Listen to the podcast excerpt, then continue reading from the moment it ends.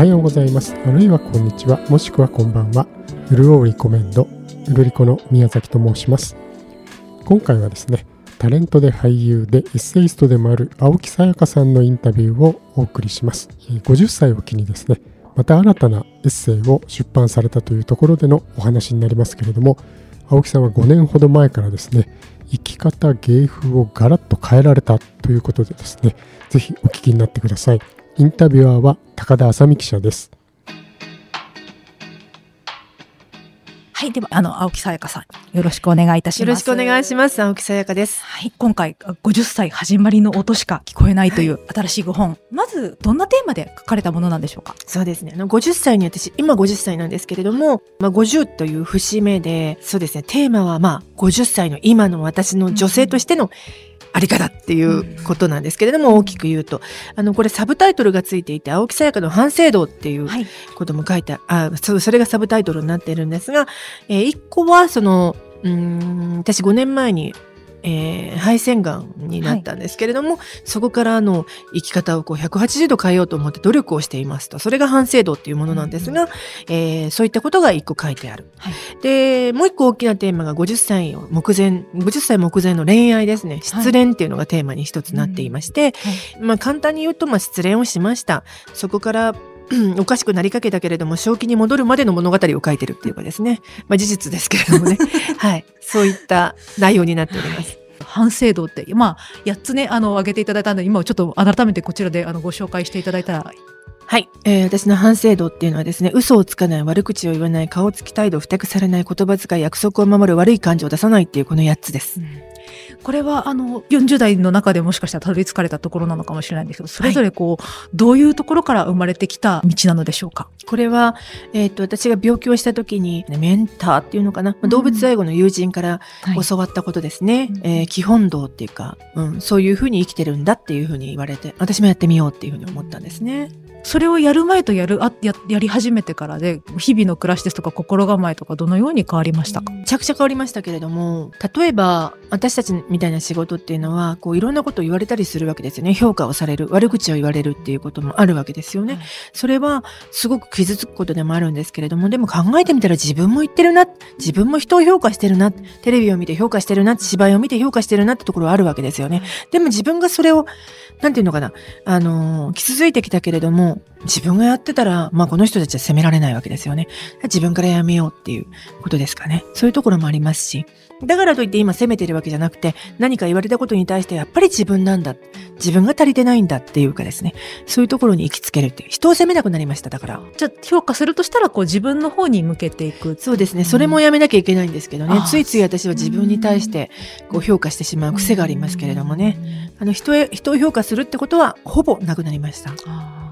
あの評価される評価するっていうことによってこうあの上に行こうっていうあの精神にあのなるっていうふうに考え方もあると思うんですけどもやっぱりこうマイナスに働いてしまうことの方が多かったですか？うんそうですね。あのこの本には書いてないんですけれどもあの鈴木秀子先生の名前は出てるんですけれども、はい、あの精神女子大のですね、はい、鈴木秀子先生に言われた言葉でですねあの人間は成功はせあの約束されていないけれども成長は約束されているっていうふうにおっしゃってるんです。私その言葉がすごく好きなんですけれども、あの、成功は約束されていないんだけど、成長は約束されている。成功っていうのは社会的な成功であって、成長っていうのは人間としての成長なんですよね。じゃどういう時に成長できるのっていうと、苦難があった時で、苦しい時に初めて成長できるっていうふうにおっしゃってるんですけれども。あのー、だから、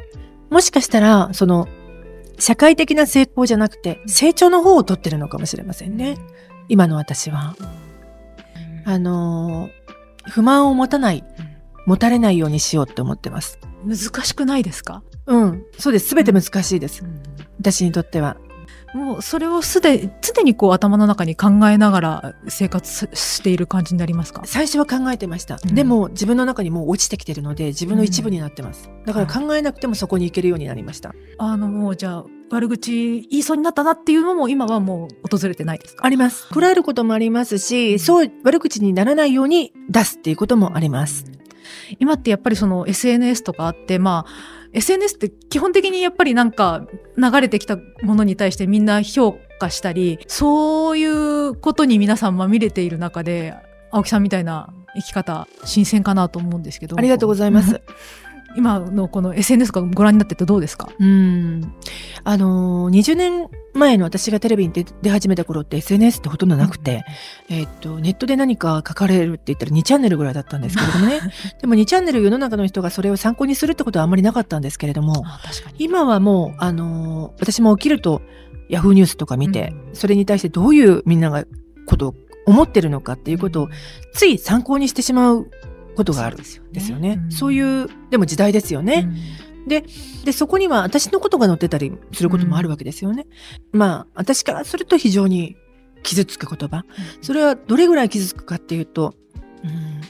なんか胸に急に矢が刺さってもう取れない血がボタボタ垂れてるっていうぐらいの感覚のい、うん、パンチがあるんですね。うん、それは、えーもしかしたら SNS に慣れてないからっていうこともあるかもしれません。でもよく人は言うんですよ。有名人だったらしょうがないとかね、言うんですけれども。でも、やっぱり有名人だとしょうがないんだろうなって私も頭ではわかるんだけども、自分が実際になってみるとそのインパクトって全然違うんですよね。それが分かってるからやっぱりその SNS の怖さっていうのはね、あるなっていうふうにまあ思います。でもさっきの反省度じゃないですけれども、結局自分に起きてることは全部自分なんだっていう私の考え方で言うと、何か私が言われるってことは、まだ私が足りてないんだっていう、そっちに行きますから。その書かれているあの言葉一つ一つにその真に受けて矢が刺さるような感覚はなくしてであの私がもっと頑張ればいいっていう考え方にまあ、結局はそうですね。まあ、うん見ませんけどね。ねまあでもつい見てしまうってことがあるんですね。うんその時は、まあ誰かに何何かを言われたり、何か生きてればね、辛いこともありますけれども、うんそれはもう全部自分。全部自分です。うん人を責めずに自分を責める。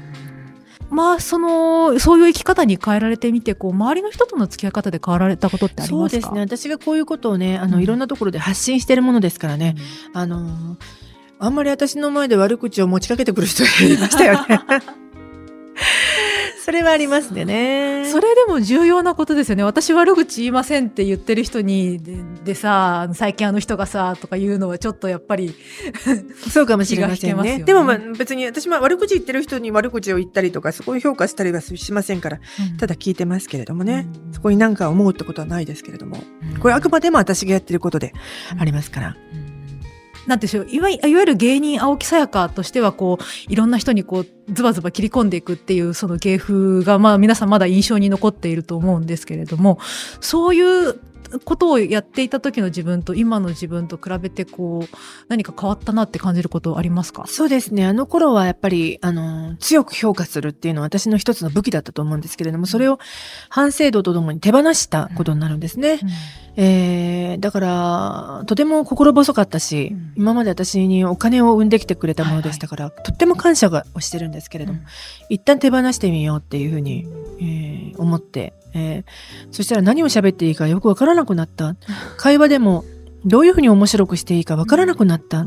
今もそれはあったりしますけれども、でも新しい、なんか、面白さ、私の面白さの形っていうのがないんじゃな、あるんじゃないかと思って模索しているっていう感じですかね。昔は怒りとか憤りみたいなものをエネルギーにしてましたけれども、今は的確かわかりませんけれども、愛とか、ま、丸みみたいなものが、こう、なんていうのかな、うんエネルギーになってなんか面白いことができないかなって思います。その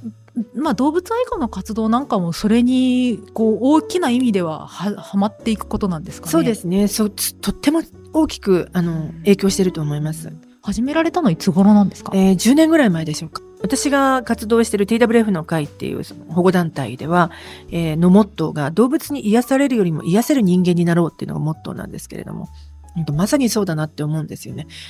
動物がどれだけ幸せに生きていくかっていうのは人間次第なんですよね。だから、えっ、と、大きく言えばこの反省度っていうのは動物愛護。人がどうに、どういうふうに生きていくかってことは動物愛護の私の活動の一つでもあるっていうことです。まあ、まずは自分を整えるっていう言い方が正しいのかな。うん不満を持たない、持たれないようにするっていう。なんかでも自分が頑張ることが多いと疲れませんかって私ちょっと志が低いので。あの、人が変わってほしいなって思うよりも、自分が変わった方が人は変わるんだっていうことをこの5年間で実感してるので、あの、実験ですけれどもね、実験中ですけれども、あの、こっちの方が早いですよ。あそうなんですかと私は思います。人を変えようと思ってもなかなか難しかったですね。木坂でと太陽じゃないですけれども、やっぱり太陽になった方が早いような気がします。ちょっとわかりませんけどね。うんいろんな方法論がある中で、私は反省道っていうのが好きなんですよね、多分。まあその反省度を経て今こうニニュー青木さやかっていうんですかね今の青木さやかさんあのどんなあの人間としてこう始まっていっているのでしょうかそうですね。あの、えっ、と、今まで生きてきた中で一番楽しいですかね、今が。ということは、年を重ねるのが非常に楽しみで、まさに始まりの音しか聞こえないなっていう感じがしますね。人生100年って考えたら今ちょうど折り返しで前半部分とこれからの後半部分とそれぞれどうなりそうですか？そうですね。後半部分はまだ始まったばかりですから、ちょっと全くわかりませんけれども、うん前半部分に関しては、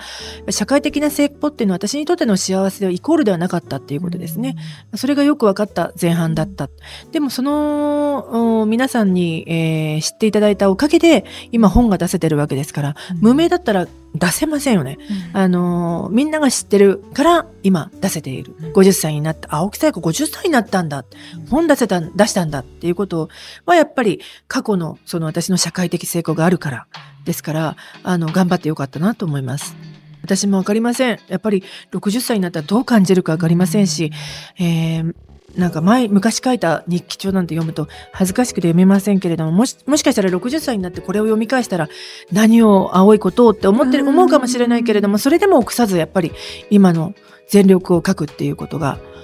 私の青木さやかって人がすごくあの輝くところなのかなっていうふうに思います。タレントとしてこう一つ大きな武器を今手放されたということであのタレント青木さやかとしてこれからじゃあどんな魅力を発信していこうと思っておられますか？すごいですね。どんどん聞いてくれます。そんなに興味ありますか？ありがとうございます。そうです。私はその過去とてもこうたくさん仕事があった時にですね、えー不器用だったってこともありますし、やっぱり人を信用できなかった、自分が信用できなかったから、人も信用できなかったから、えー人を頼りにするってことができなかったんですよね。っていうのかな、人間関係をうまく築くことができなかったんだと思うんです、過去は。でも今はだいぶ変わったと思うので、あの、その人間関係っていうところをね、まあ、仲間たちと一緒に、えー苦手なところはあの苦手ですって言いながら、助けてもらいながらやっていくってことが今できているので、あのそういう仲間たちをどんどん増やしていきたいってところですかね。私をが一つのパーツになれるところがあれば、今そのパーツになりたいっておっしゃってて、その今の青木さやかっていうのはうん。どんなパーツとして最も魅力的なんですかふわふわしてるからね。私自身もすごくふわふわしてるので、使う方もふわふわしちゃいますよね、それ。昔はそのキレキャラっていう分かりやすいものがありましたから、ね、私自身もやり、まあね、こういうものですよって、向こうも使いやすいっていうのはあったと思いますけど、はい私は今何ができるんだろうって思ったりするんですよ。テレビではってことですよ。多分、あの、ロンドンハーツとかね、で、私のこと知ってくださった方も多いと思うんですけれども、はいあれは、本当淳さんなり、あの、梶さんという演出家さんなりが青木さやかってものを作ってくれた。もちろんそれは私なんだけれども、私をうまく出せた人たちなんだと思うんです。そういう演出、そういうね、私を使いたいって面白く してくれるみたいな人がいるといいなって思います。うんあと5年前からその 8, 8個の嘘つかないとかそういうものと一緒に取り組み始めたことが人が言うことは全部はいわかりましたって答えるっていう風にしてますから、何もかもはいわかりましたで言ってます。ただ私じゃなくてこの人の方がいいんじゃないかなと思う時はありますけれども、何か言われたらはいわかりましたって言うだけです。すごいですね本当になんかあの観音様みたいに見えてきました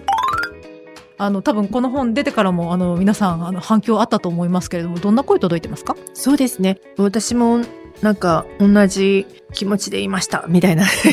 方もあの結構いらっしゃいますし、すごく嬉しいですよね。そんな風に反応してくださるってことは。なんていうかみんな感じてはいたけれどもあの言葉にするのもちょっとはばかられるしっていうことをあの全部本に書いてくださるからいやそうだったんですよってなるじゃないですか。えー、嬉しいです。観音様が書いた本みたいでした？あそうで そうですよであの全て受け入れてくださるわけですし、はい、そうです。はい。あのー私はいつも誰かが読んで、あの、誰か、なんか、あのー岐路に立った時とか、傷ついた時とか、なんか問題が起きた時に、本ってすごい助けてくれる存在だと思っていて、そういうものの一つになればいいなっていうふうに思ってます。で私、中二の娘がいるんですけれども、何か人生でつまずいた時に、な、何か私の本で、あのー元気になる、あの、一個があれば嬉しいなっていうふうに思ってるんですけど、これも、えーそう思って書かせていただきました。特に恋愛編、えーっていうことかもしれません。恋愛に傷ついたり、